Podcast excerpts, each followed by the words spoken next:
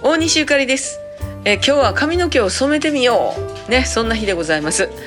前回、前々回ぐらいからでしょうか。あの、私はもう自分でブリーチをして、自分で色を入れるという、えーことをやってまいりまして、えー髪の毛はもう短いですからね、あの、傷ももへっちゃくれもないわけですよね。で、近所の美容師さんが髪の毛切ってくれたりしますんで、カットにもそない困らないので、えー色は自分でやってるんですけれども、今日はトラちゃんの髪の毛もトライしてみようと思います。えーちなみに私は今、カズレーザー状態でですね、髪の色を全部色抜きましてブリーチした状態です。またその、ビフォーアフターじゃないですけどね、カズレーザー、カズレーザーその後みたいな感じで、えーブログかなんかでお知らせしてみようかなと思いますけどね、ぜひご覧になってください。詳しいことは5月1日にわかるんちゃいますか？大西ゆかりでした。